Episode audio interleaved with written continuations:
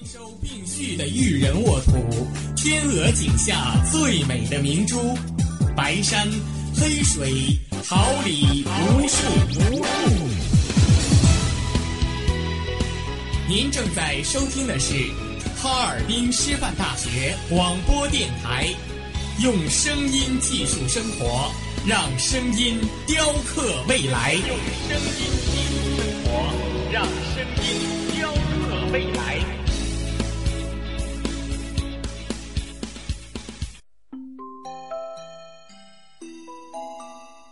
准备好了吗 Three, two, one.？Come on！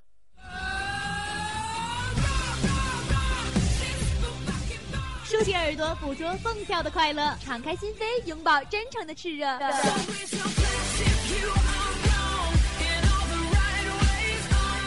火辣不仅是一种味觉，激情不只是一种感觉。让我们一起火力全开，甩掉所有烦恼。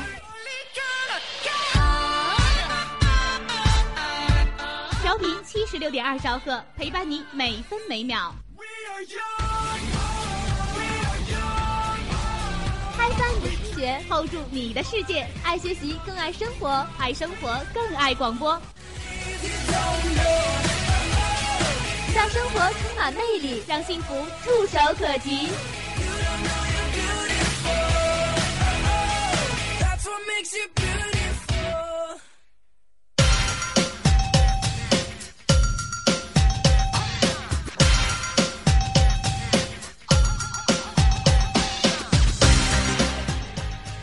传播最新资讯，领略前沿动向，聚焦娱乐文化，引领运动风尚，探索生活奥秘，捕捉天下奇闻。快乐广播，快乐生活。这里是调频七十六点二兆赫，哈尔滨师范大学广播台，每天中午为您带来的资讯零距离。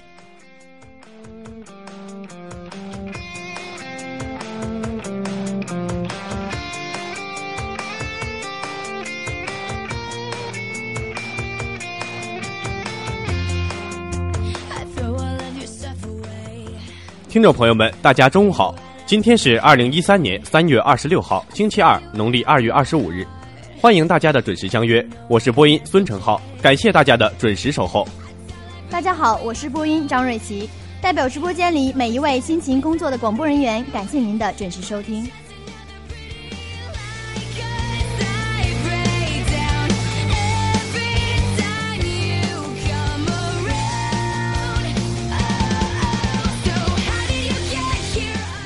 关注新闻，感悟生活，让我们一同了解今天的内容提要。近日，民生快播将会带您了解发泡塑料盒处理不当引安全问题。教育部拟规定，有犯罪记录者不得在幼儿园工作。清明网上追思渐被人们接纳。美国新增四十支网络队伍等相关情况。让熊猫飞巨型海报揭幕，林永道港母校称主页是老师。钢铁侠三中群像海报，预知详情请锁定娱乐快播。卡马乔谈赢球，小贝北大型安保升级，精彩呈现尽在体育播报。七十五岁老人一心可五用，二十九名男生写情书挽留班花，真相究竟如何？奇闻快播将为您揭晓答案。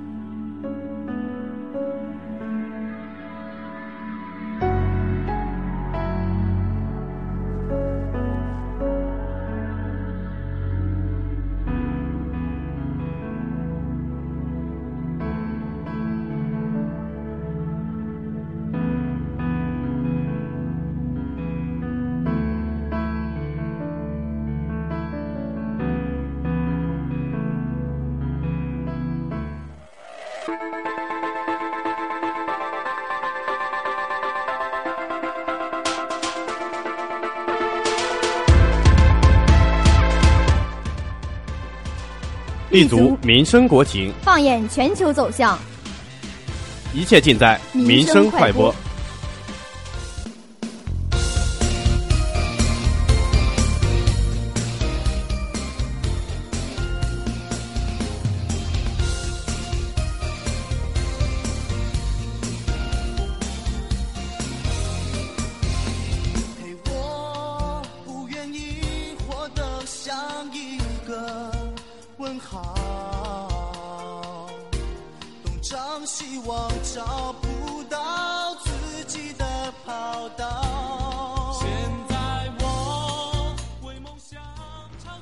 发泡塑料餐盒大行其道，处理不当引安全问题。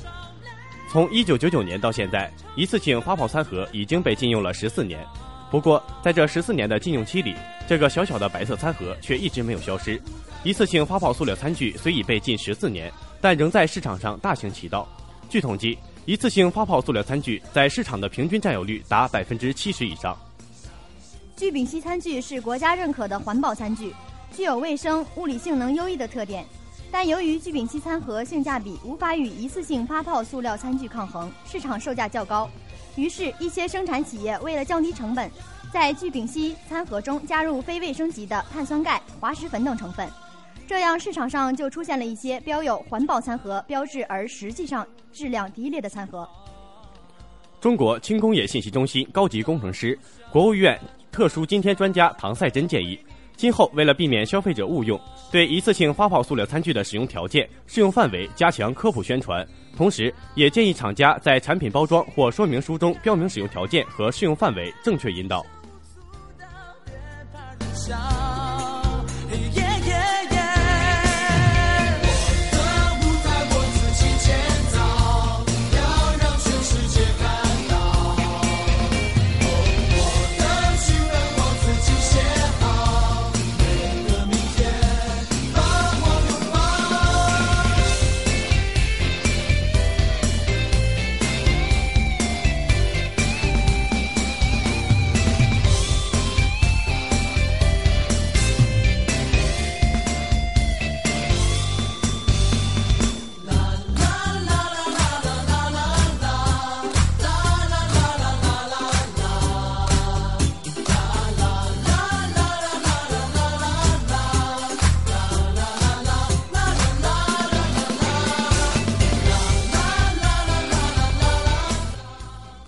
教育部拟规定，有犯罪记录者不得在幼儿园工作。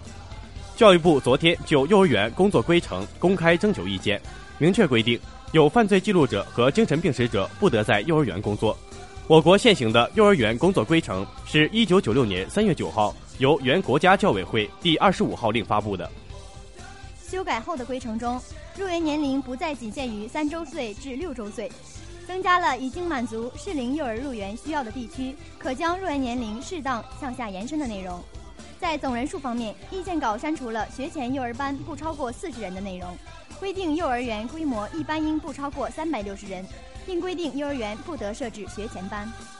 在幼儿园安全方面，意见稿明确规定，有犯罪记录者和精神病史者不得在幼儿园工作，幼儿园不得以任何形式提前教授小学内容。不得开展任何违背幼儿身心发展规律的活动，幼儿园不得设置在污染区和危险区，不得使用危房。针对校车问题，意见稿提出，幼儿园配置和或者租赁校车，应当符合法律法规以及国家和地方的其他相关规定。幼儿园应当投保校方责任险。此外，幼儿园实行收费公示制度。收费项目和标准向家长公示，接受社会监督，不得以任何名义收取与新生入园相挂钩的赞助费。中央等待，那模糊的肩膀越奔跑越渺小。曾经并肩往前的伙伴，在举杯祝福。后都走散，只是那个夜晚，我深深的都留藏在心坎。长大以后，我只能奔跑，我多害怕黑暗中跌倒。明天你好，含着泪微笑，越美好越害怕得到。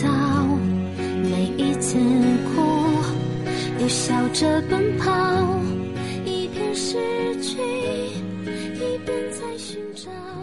全国妇联统计显示，内地农村留守儿童约为五千八百万人。根据全国妇联的统计，目前全国农村留守儿童约为五千八百万人，其中十岁周岁以下农村留守儿童约为四千多万人。而随着农村父母离乡进城打工、经商人数的增多，农村留守儿童的人数还在不断增加。这些留守儿童正处在人生发展的关键阶段，但由于失去父母的庇护，他们的身心成长、学习生活面临失管、失教和失衡。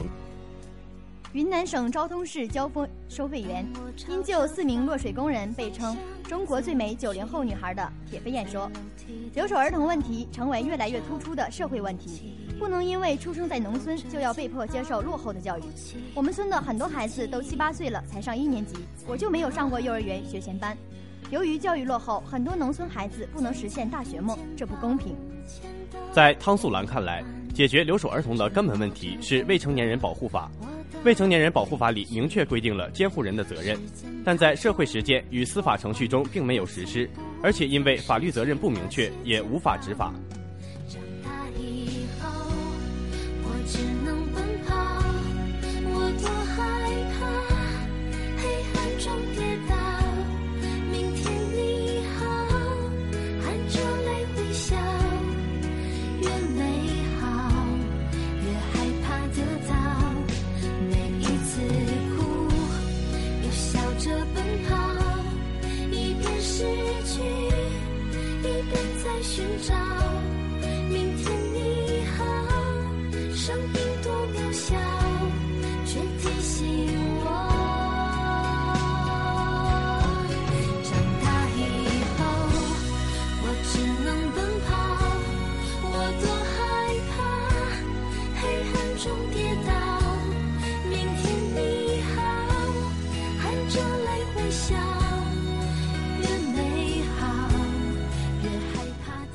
清明网上追思渐被人们接纳。清明节将至，一种新兴的无烟祭祀方法——网上祭祀，逐渐进入人们的视线，并且还被不少人接纳。网上祭祀是借助互联网平台，将现实的纪念馆与公墓转移至电脑网页上的新兴扫墓方法。逝者家属在相关网站上为逝者注册一块虚拟墓碑，并附其生平简介等相关信息，输入祭扫的人的名字，选择鲜花、花烛或留言等形式，便可寄托思念。不少网友表示，网上祭祀很好，不住同一个城市的亲人可以登录同一个祭祀网站，共同祭拜一位亲人，完成共同的心愿。网上祭奠可以弥补他们不能亲临墓地追思先人的遗憾，还能让他们有足够的空间写下对亲人的思念。网上纪念馆刚刚开通，随着鼠标的点击，一年三百六十五天，一天二十四小时，随时随地随处，亲友都可访问网上纪念馆，献一束鲜花，留一支旋律，点一支蜡烛，留一段文字。天堂纪念网兰州站负责人说虽然祭奠网站可以让人们不出家门便完成对先人的追思，但也有不少网友呼吁，网上祭奠要注重对先人的尊重，不应在祭奠前做与祭奠无关的工作，如吃零食、吸烟、喝酒、高谈阔论等。祭奠时应保持端正态度，让祭奠回归其本意。It all, don't you ever know? It touches you wherever you go, cause it's your broken soul. While I feel lost, barely surviving ups and falls when broken dreams are trailing up the sky when soaring high. But when I ask love to stay, it flies away, leaving no trace makes me wonder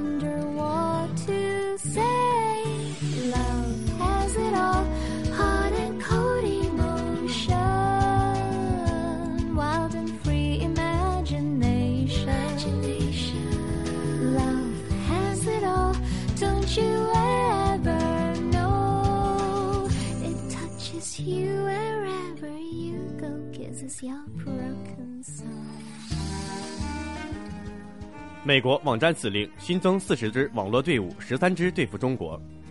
据报道，美国国家安全局局长兼美国网络战司令部司令亚历山大日前在美国参议院军事委员会举行的听证会上披露，美国网络战司令部正在新增四十支网络队伍，其中十三支重点任务是在美国网络遭受攻击时向其他国家发起进攻性网络攻击。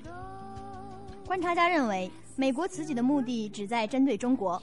美国国家安全局局长兼任美国网络战司令部司令亚历山大透露说，这支队伍力争在2015年秋季之前组建完成。亚历山大一直是美国在网络问题上主要的战略制定者，但在此前，他总是从防御角度来谈论此事。但他在美国参议院军事委员会举行的听证会上表示，进攻型网络武器正在增长和演变，而其他国家研发的网络工具最终落入可能造成巨大危害的极端组织，甚至是个人之手，只是时间问题。所以，美国必须加速发展进攻型网络武器。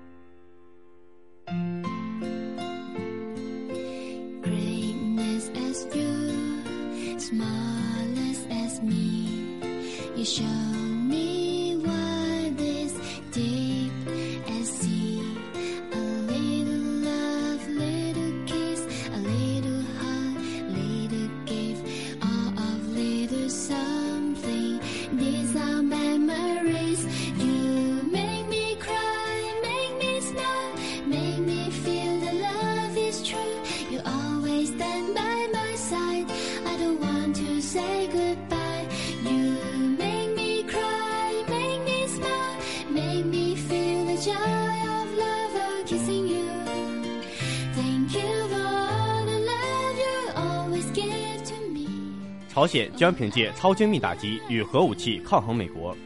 据报道，朝鲜祖国和平统一委员会书记局二十三号发表公报第一千零二十四期，公报称，核武器不再是美国的垄断品，朝鲜将以实力对付实力，以超精密打击对抗精密打击，以核武器迎面抗击核武器。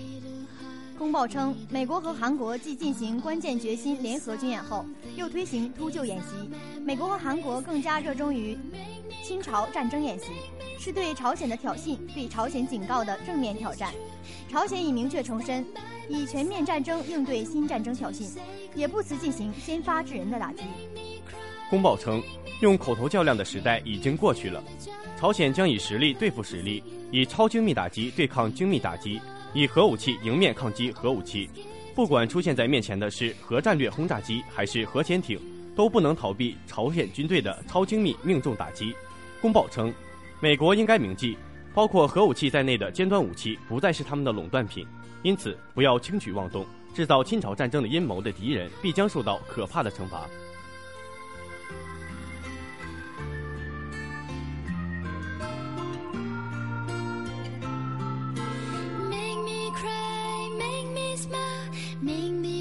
The love is true.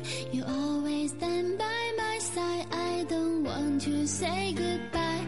You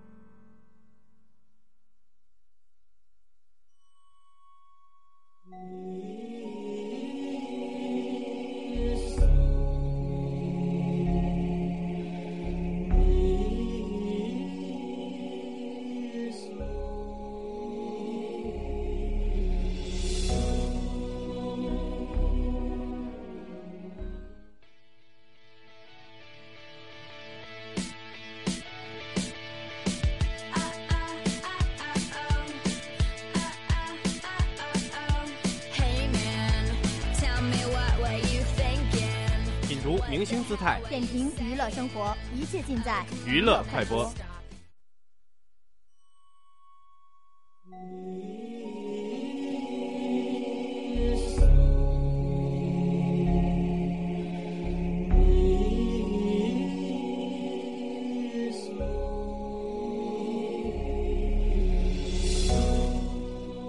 让熊猫飞剧情海报揭幕，赵半秋称可接受零票房。著名艺术家赵半秋跨界拍摄的电影《让熊猫飞》历时三年拍摄，预计将于今年五月二十九号全国上映。导演赵半秋透露，《让熊猫飞》是一部奇片，其之一是这部电影不同于以往的所有电影，颠覆了类型片的概念；其之二是影片的故事内容也是由连串的棋组成；其之三是影片将突破传统的宣传方式，出奇制胜，营销过程就是电影的一部分，将给社会注入奇特的能量。三月二十四日，由他跨界拍摄的电影《让熊猫飞》在北京七九八艺术区举办了首款概念海报揭幕仪式。这块近百平米标志性广告牌高高在上，相当壮观。而揭幕前，近一百平米的海报被一袭红色丝绒覆盖，而上面硕大的金灿灿的零让所有人充满好奇。赵半秋解释：零首先表达我对票房的看法，全社会都太在意票房了，忘了做电影、看电影的初衷。我可以接受票房为零，但不接受拍一部平庸的作品。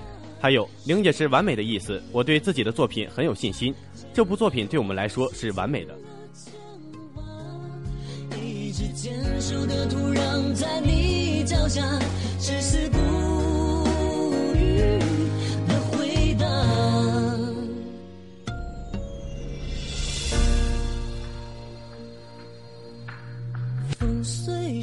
山地的残阳，把人旁岁月悄然的流淌。时而张望，你要几死亡？血脉奔腾的黄河长江，是你与生俱来的张扬。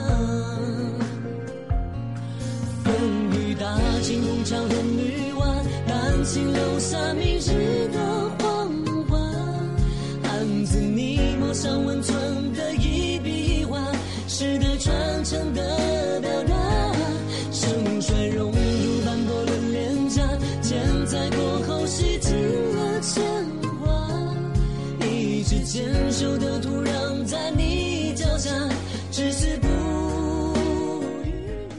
李咏到港母校，称主业是老师，否认加盟东南卫视。三月二十一号，中国传媒大学的一千五百人报告厅里人潮涌动，除了来自各个年级的大学生，还有不少媒体从全国各地汇聚于此。今天，李咏哈文专场交流会在这里举行。十九时许，在主持人的介绍下，一身黑色正装的李咏与哈文走上舞台。随后，李咏正式公开宣布自己将回母校任职的消息。有传言称李咏将加盟东南卫视，对此，昨天李咏回应：“没有，我没和东南卫视任何人谈过加盟这件事。我的所有的人事关系，昨天都已转到了中国传媒大学。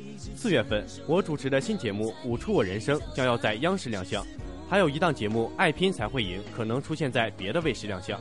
但我的主业是老师，曾欣赏亘古的月光，怀中尚不再回眸的苍凉。翘首尽享立柱立此方，谨记生而为龙的模样。谨记我的姓名是炎黄。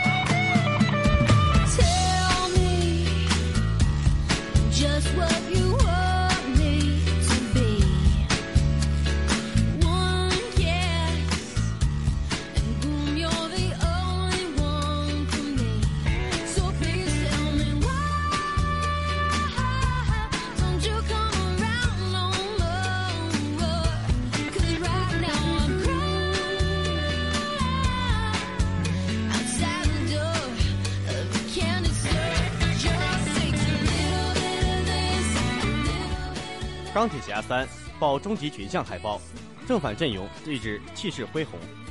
由 DMG 娱乐传媒集团和美国漫影业联合出品的好莱坞科幻大片《钢铁侠三》即将在国内上映。今日，该片的终极版海报曝光，钢铁侠、小辣椒、曼达林、罗德上校、基连博士等影片主角悉数亮相。海报中充满了战争的残酷和消杀气氛，气势恢宏，宣示了一场空前激烈的陆战即将开始。二十二日，中国制片方 DMG 正式发布影片的终极版群像海报。影片中的正反两大阵营角色形象悉数亮相，而整版海报依然弥漫着战场上残酷而紧张的氛围。在海报的正中央，钢铁侠与小辣椒在战火中相拥，神情坚定而肃穆。而钢铁侠身上的战衣已经多处斑驳，脸上伤痕尽显，背后则是硝烟弥漫。而大反派曼达林则居于海报一隅，消杀的眼神令人不寒而栗。另据影片的中国制片方 DMG 娱乐传媒集团透露，《钢铁侠三》即将在中国举办盛大庆典仪式，届时钢铁侠的扮演者小罗伯特·唐尼将率领美国主创团队亲临北京，与中方主创以及国内众多一线明星一起亮相，共襄中美电影文化交流的盛举。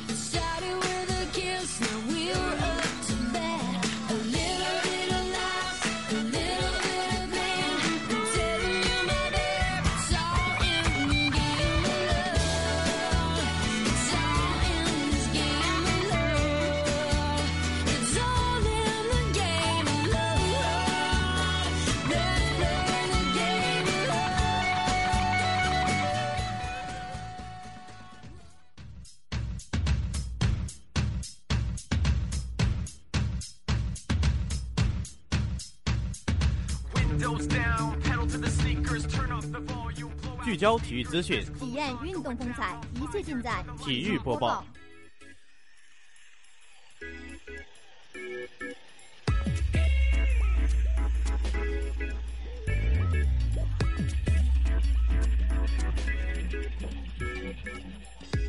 卡马乔谈赢球，我们坚持到了最后一分钟。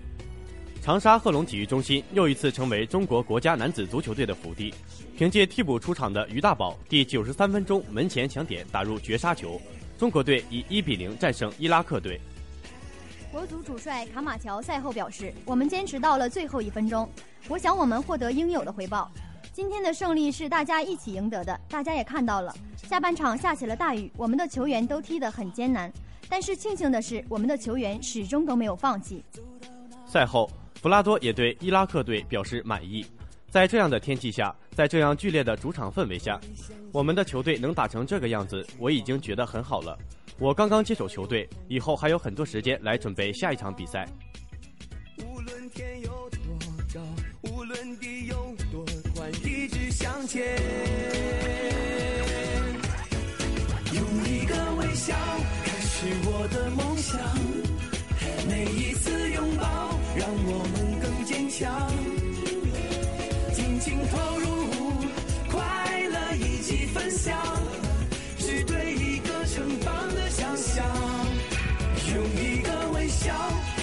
我的梦想，每一次拥抱让我们更坚强。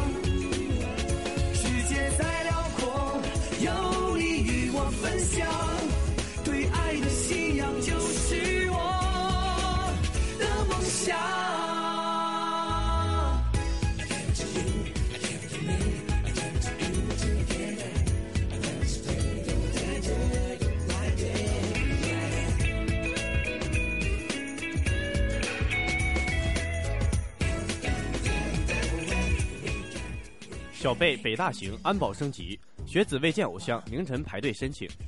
二十四号上午，中超形象大使贝克汉姆将走进北大，与高校学子进行一次互动。而本次小贝的北大行，也在北大及其周边地区产生了一定范围的影响。本次小贝北大行的主活动地点是位于北大东门的英杰交流中心。北大从二十三日中午十二点开始发放此次小贝演讲的门票，只有凭借学生证才能申领。而为了看这次演讲，有的同学甚至在三月二十三日凌晨就到学生会去排队。在二十四号早上，北大的安保升级，平时可以随时出入参观的校园，今天一律不对外开放，学生要凭证进入。此次活动的工作人员和指定媒体则配备了专门的证件，其他人就算是在门口登记，也不允许进入。是我的梦想，每一次拥抱让我们更坚强。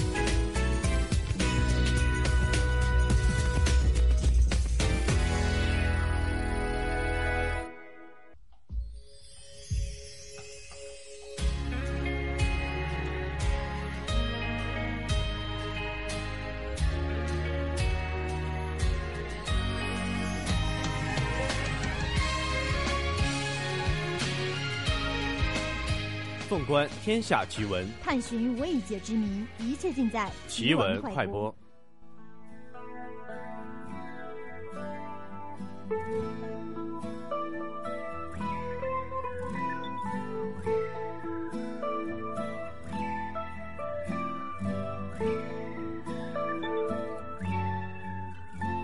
今天想做什么，比昨天多什么？成长有点难懂，时间不会退后。坐着感觉不到地球在动的节奏，想一想你的左右，变长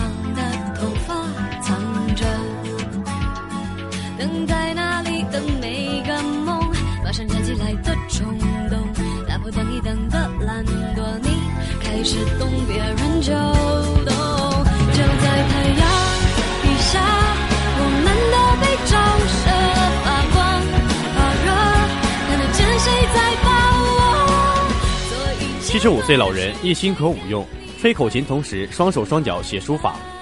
七十五岁的孟淑清是个社区大能人，他不光可以一心二用，甚至能一心五用。在吹口琴的同时，双手和双脚还能在纸上写出不同的汉字来。孟老说，五十多岁时他才开始自己练习书法。至今，孟老自己发明了六十一种不同的写字方法和方式，而这一记录至今无人打破。在字形上，孟老可以同时用双手写出不同形状的汉字，这些字可以一正一反，可以一倒一卧。不仅如此，孟老还会用布蒙上双眼，用双手同时盲写出一正一反的两个字。在写字方法上，孟老使用的方式和方法更是让人眼花缭乱。他可以十指弹书，即在两只手和十个指头上各佩戴特制的纸炭笔。从外表看，这十个纸炭笔犹如十个粗细不一的银色钢套，套管前端镶着笔头。在表演时，随着手指的翻动，炭笔也随之飞舞落在纸上。孟老的双手如同弹钢琴一般，将字飞快而又有节奏地弹到了纸上。更令人称绝的是，左右手同时开工写字，对于很多人来说已经是够难的了。但是这对于孟老来说是小菜一碟，因为他可以一边用嘴吹着口琴，双手和双脚同时书写不同的汉字，例如“吉祥如意”。经过多年的练习，孟老的双脚和双手一样灵活，手能写什么样的字，脚也一样能写，而且正反倒卧都没问题。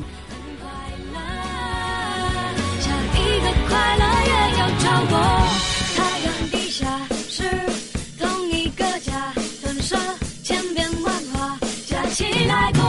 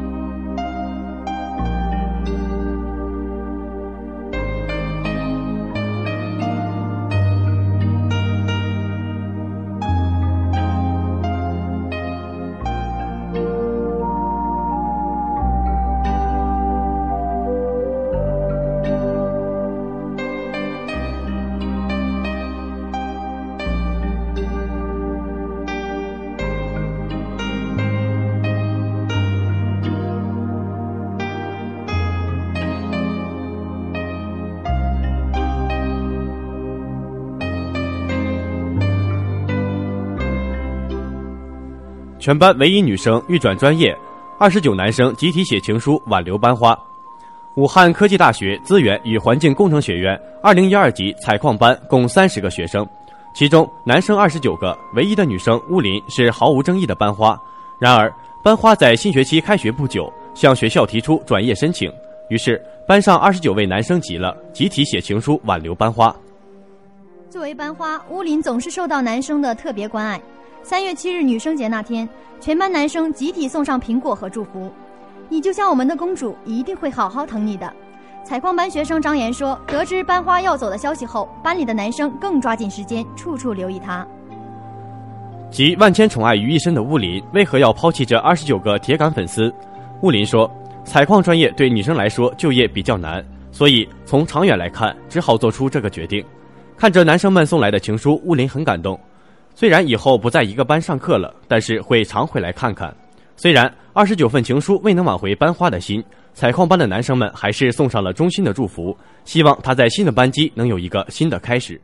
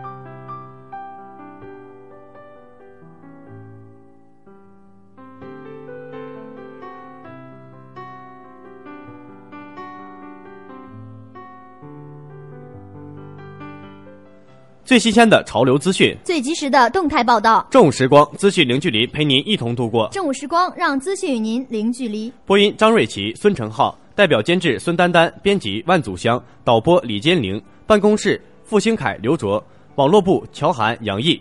感谢大家的准时收听，明天的同一时间，我们不见不散。